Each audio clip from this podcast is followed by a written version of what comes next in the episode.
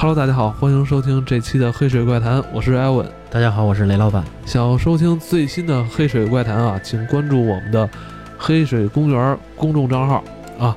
来，今天咱们继续《黑水怪谈》的故事啊，嗯又挖出了新故事了啊。又挖出新故事。今天这个故事跟铁路有关系。对我们知道那个雷老爷子年轻的时候啊，嗯一直是奋战在咱们这个铁路事业的。对对对，嗯，然后呢，今天这个故事其实更像是一期走进科学。刚才我跟那个雷子我们俩对内容的时候啊，他跟我透露这个故事跟动物有关的。对是不知道是什么动物。故事是也是还是七十多年代那会儿，我爸在南方跑车时候的事儿。嗯，那也将近五十年前了吧？那对二四十多年前了，四十多年前，嗯那个时候是这个，呃，成昆铁路啊，没建成多久呢，嗯啊，没建成多久。然后我爸跑那条线，是在已经进了云南省的云南省的一个地方了。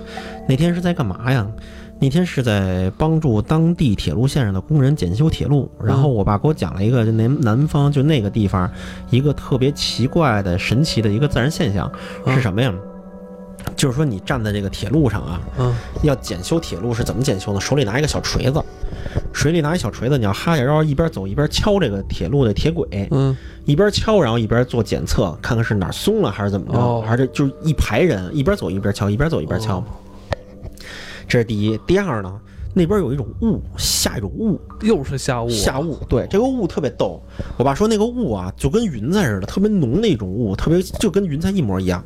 这个雾到哪儿啊？到你膝盖这么高，从地到膝盖这么高。哦，等于是他脚底下趟着云彩在走路，然后你底下什么都看不见，因为那就是白的，就是你知道有点像汤草科似的？对对对，然后就是你就你你就跟脚底下踏着云一样，哦，然后底下什么都看不见，你手底拿手摸，就就跟踩在水里似的，你得摸这个铁路在哪儿，然后你拿那个锤子哈着腰去敲打这个铁路啊，就一边走你也看不见。我爸说，脑袋顶上就是大太阳，底下就踩着雾，就是已经都晒不掉这些散散不去然后我爸说，就是你走走热了，你就可以哈着腰，把脑袋插雾里边呼噜呼噜，起来以后脑袋都是水，就都是。好玩吧？我就觉得这地儿挺有意思的。我爸说真的，他们 说他们夏天的时候走着走着，低头呼噜呼噜起来就凉快了，嗯然后再吹点风什么哎的。这有意思。你看咱这个平时啊，这个你没有这跑车经历的，你天天就是在办公室上班了，你都不知道这外都不知道咱们中国这个华夏大地有这么多这个奇景，感觉挺好玩的，也嗯真是一种就是自然自然现象吧，应该算是啊。就在这么过程中，然后当天呢，说是下午几点呀？呃，两三点、三四点、三点多吧，就说这一排人啊检修这条铁路，检上检上检上，低着头，大家都走啊，敲着这铁路，敲着敲着呢，就听着后边啊，哎呦我操一声，哎一下，嗯，就起来了。我爸一回 头，我操，怎么了？哎，你是这个情节很像咱们第一季的内容，是吗？消失的五号线 也是前后人走，。对对对，但一回头人家那是前后人走，你后边突然没声了，没声了这你这是后边突然有声了，突然有声了，嗯因为大家都在这儿。哎呦，怎么了？我爸一回头一看见，说：“哟，这什么东西啊？看不见嘛，就感觉什么东西从旁边跑过去了。”我爸说哪儿呢？就在这过程中，我爸再这么一回头，看看见前面的过程中的时候，就前面那大哥就就梆一下，当一下，然后他嗯起来了，哎一下，然后这腿啊朝上，脑袋朝下，咣就摔那儿了，就。哎呦，摔那儿了以后，赶紧过去跑那儿，这个从屋里给他捞起来了，整个给这人捞起来，从雾里给捞起来了，起来就开始打，说怎么了？他说我操，有两个他妈狗啊还是什么东西从我后边跑，撞我腿上了，给我撞一折一大跟头，给这人哎呦，那得多大劲儿啊！咚的一下，就整个人就撞翻了，怎么回事？你想这人啊他低着头，不是那个敲的什么吗？嗯，他第一下的时候撞上他腿了以后，他站起来了，说嗯一下，他再回头扭的时候又来一个东西，直一下就给他折翻了，摔一大跟头。哦，摔一大跟头，我操！说这是什么东西啊？他妈狗啊，还是什么什么东西？还挺大的，能看见，隐隐约约能看见，像是条大狗似的东西在咔就跑过去，追着什么东西在那儿跑。哦，然后呢，起来了，掸掸土，没事儿，说没什么事儿。那没事儿的话那，不就是狗啊，还是怎么着的？嗯，说挺好玩的。然后大家就接着敲，接着那什么，检完修完了以后，回去有四五点了。然后呢，大哥往回走的路上，越走就觉得这脚腿这点痒痒，越走痒痒。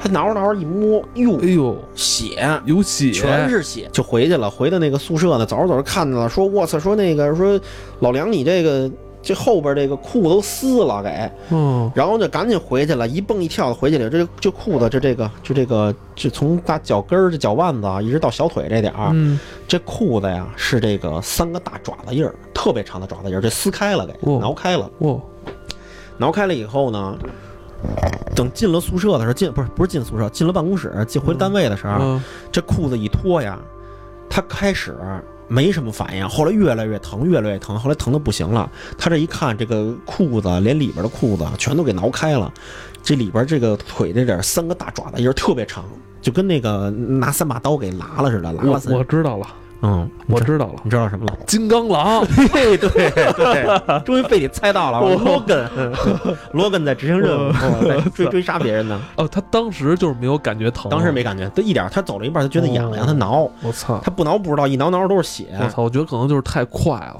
就是太快了。太快了，回去赶紧去医务室了，说你这是应该得打打破伤风了，应该是。对对打，赶紧去县里边医院去打破伤风去，因为他们那个医药没有没有这种药，然后就给他缠上了。嗯缠上了以后呢，然后这事儿后来我爸都不知道了，后来聊天的时候才知道。后来我爸他们坐这条铁路线就走了，哦，走了以后到那这个受伤的工人是当地的，当地的，对，当路当地铁路局的。然后等于是我爸呢，就坐着这个呃这这这执行任务去了，就是拉东西拉货去了。拉货呢，从南边再回来，还是这条线再往回走的时候，又在这儿歇停嗯停歇的时候，回去看这个工人去。嗯，看这个工人的时候，就已经挺长时间了哎，呦，这有有多长时间了？有一个多星期吧。哦回来的时候挺长时间，回来以后再看见工人的时候，这工人已经不在了，哦，工说什么死死了？没死，说工人不在了，不是不是不在这儿工作了，回家休息去了。哦，他说怎么了？说截肢了。截肢了，说说怎么截肢了？说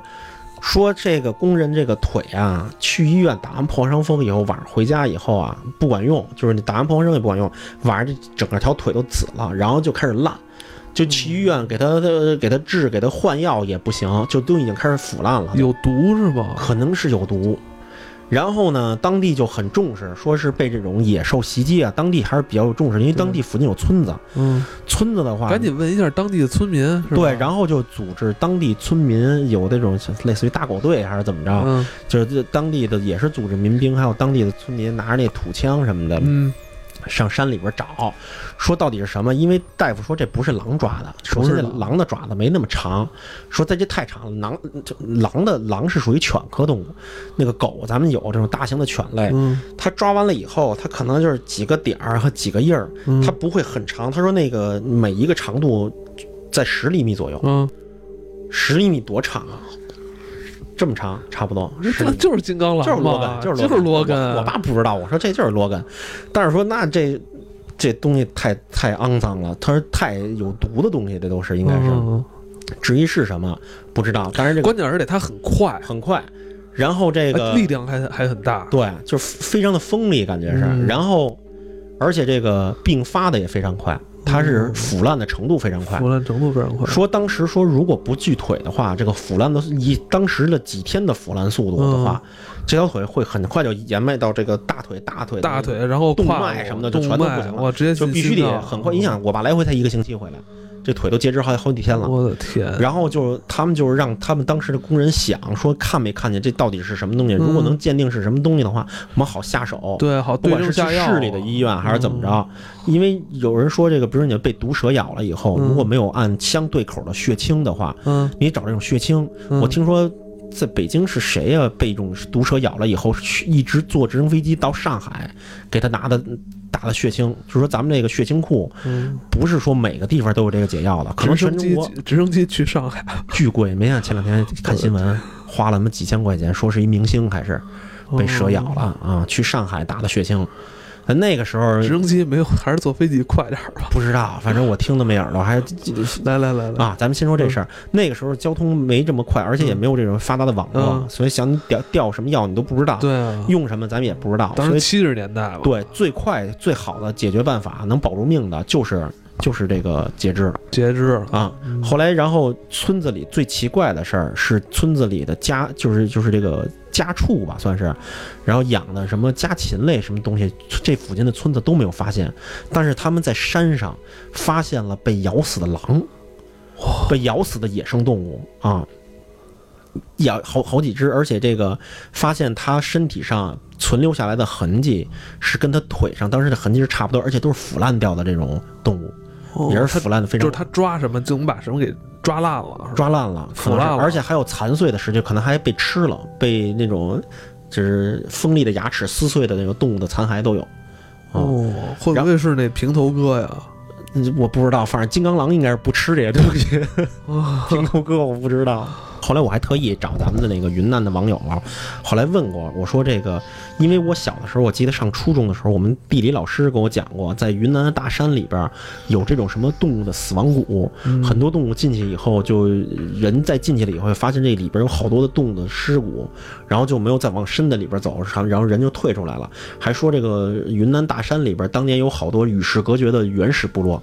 后来这一点我证实了，就跟我跟咱们这个云南的这个网友说，说当年确实有那谁开银店的那个，啊，对对对对对对。我还跟他那儿买过银呢。啊，对，就是就是那位听众说跟我嗯说说，确实是有与世隔绝的，但是现在人家都已经通路通车了什么的，嗯，但我觉得七十年代那会儿就是那会儿还没那么还没那么发发达呢，嗯确实是与世隔绝。因为那个时候我们那个岁数挺大的地理老师说，他们年轻的时候去过那边做这种地理什么调研，还是做什么有这种活动，参与过这种事情，然后听说过那里边有这种这种这种事情，反正是有这种不知道这些动物是怎么死亡的。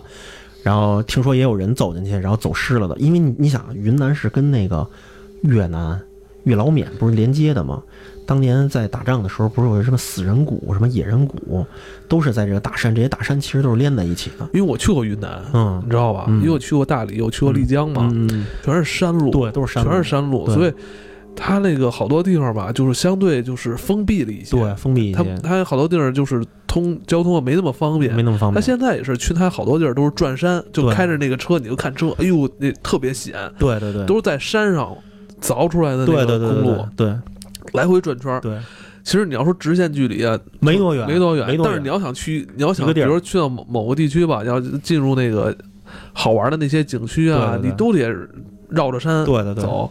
当年那些嗯。大山，你看这些这些路都是从当年修出来的，但是当年没有这些路的时候，这些深山里住的什么野生动物，可能咱们不知道，没准就是跑出来，咱们这个通这个铁路的过程中，然后跑出来的一种什么野兽。当时他们看见这个东西了因，为你知道我在嗯去那个普达措那个森林公园的时候，嗯就是在海拔四千米以上的，嗯就是我你在那个公园里边，就是得坐着那个大巴车来看。嗯，走就不让不让你下车，对，而且你要下车的话，只能走专门的那栈道。啊，对，他怕你人类造成污染，对对，一是污染，二是可能也不想让人往里瞎跑，因为人说那里边有熊嘛。啊，对，有野生动物，哦，包括就是海拔四千米以上，像我们人在那里边走，对，背着那个氧气瓶，对对对就怕你走着走着缺氧。那里边生物它能适应这个高海拔的这个气候。嗯对，二是我觉得好多动物是咱们在平时那个没有见到见见不到的，见不到的，就只能是适应当时当地的对那个。对对对对对。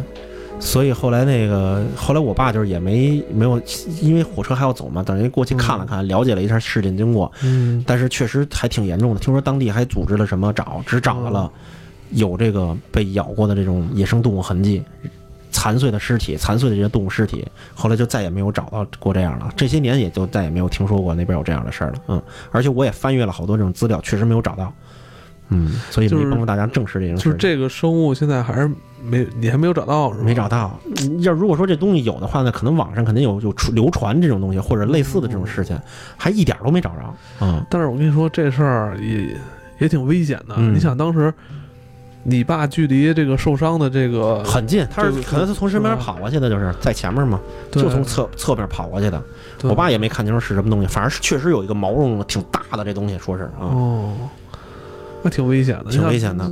差一点就是你们家老爷子，对对。对多近啊！没几个人。对，对，嗯，我爸后来就跟我讲说，这个当时这帮人在搜的时候，在搜搜山的时候，都是带着枪的，都是带着枪。然后因为知道这个东西啊，就是很很锋利，然后特意还穿着好多那种特别厚的那种衣服，就是怕抓就是怕继续再抓对，而且他们还特意还逮到拿拿那种，就是逮逮动物的那种大型的那种网啊什么。后来还说这附近搁了好多那种捕熊的那种，那捕熊的那种捕熊器、捕熊夹，对捕熊夹子，但是最终也是没有找到这个还是事然后没找到。然后对对对当地，然后附近，然后也造成了很多怎么怎么说呢？就就是呃困扰吧，因为就是大家都也都是心惊胆战了一段担忧啊，担忧了一比较段时间。对。但是可能深山里的人，我估摸着对这种东西有消息有了解，就比较做的深山里的。因为你看那种在云南采药的那些人，他要进大山里边儿，嗯一般你看那采药的对，后边就插一把山刀，就是砍砍那种树的那种嗯单山刀，然后再拿着耙子。就是进山了，也有可能带着一些土枪。你云南那边现在还有少数民族可以配枪的这种土枪进山里边，我估摸着他们应该有的人知道这种东西是什么，嗯啊，哪怕是说咱说就就是一种狼，或者是一种熊，或者怎么着的，他们应该知道，嗯，因为你听说过这个吗？我云南的我没听说过，我听说过东北的，东北人在就过去的人，东北人在深山里边，你不能在山里边跟东北的在山里边打猎的。那猎就是那个猎户啊，或者怎么着的樵夫啊，不能开什么玩笑啊！你不能拿手拍他的肩膀，你不能拿手拍他的肩膀，左肩膀都能不能掏。他们腰里别着刀呢，如果你要拍他的话，他很可能转身就拿刀削你一刀。你知道为什么吗？黑瞎了，对，熊瞎子，第一是熊瞎子，嗯第二是什么呀？说这你听说过狼狈狼狼狈为奸吗？对，因为狈是一种特别那个残疾的这种动物，嗯，它会趴在狼的身上，然后它会站起来以后，它就扒你肩膀儿。它站起来有跟人一样高，它扒你肩膀儿，扒有人拍你肩膀的时候，你下意识就会转头看它嘛。嗯你一转头的话，它那狼的嘴就在你喉咙这点儿，它当时一口就会咬住你的喉咙，然后就捕捉猎物，就这么捕捉。所以当时这个东北深山里的这种，就千万别这么跟他开玩笑，和他会会浑身就砍你一刀啊、看见了，离老远打个招呼，打个招呼或者喊他一下、对，都可以。让对方先回头。对，让对方先回头，你不要随便，对，回头就是一刀，嗯。就就就很厉害，反正，嗯，希望咱们这是一期走进科学吧，走走进大自然吧，走进大自然吧。对。对对哎呀，我这发愁这期怎么配图啊？我操。弄几只哈士奇的图片给大家看，不是可以把罗根的照片跟哈士哎，奇。你知道今年我买了一本书，嗯。讲的就是是国外的啊英国人编的，嗯。嗯嗯它很多流传已久的这种怪物，啊。但是这些怪物呢，就是没有人能证实它曾经存存在过。但是有留言。比如说嗯。这个喷火的龙啊，这个，个，但是这本书呢，怎么讲呢？嗯。有图鉴的啊，嗯把这个什么这个这个生物什么长长翅膀的龙啊，给你画出来，完嗯。包括它的骨骼给你画出来，啊，都是那种解剖图，包括那个它的胃里，就是它怎么吐火，啊你知道吗？它就是胃里因为会长时间产生有一种酸，啊，这种酸跟那个空气结合了以后喷出来之后，之后怎么着？他是用牙齿碰撞打出火花来，来，反正当然那啊解书释的还有哎，他他就是把很多不存在的东西吧，给你解释的特别有道理，啊你知道胡搅蛮缠出来了，感觉然后是不是里边也有那小美人鱼什么的呀？有有有有是吧我好像也有听说过有有美人鱼，有美人鱼，博物学家的神秘动物图鉴。回头我可以把这个书给你，嗯你好好看可以看，好吧？今天这期黑水怪谈，我觉得也是第一次涉猎了一些大自然的内容吧，大自然的也算是人不用我。身体积攒阴气了。那今天就聊到这儿吧，聊到这儿，让我们去探究这个大自然的未解之谜。大家晚安，晚安。拜拜。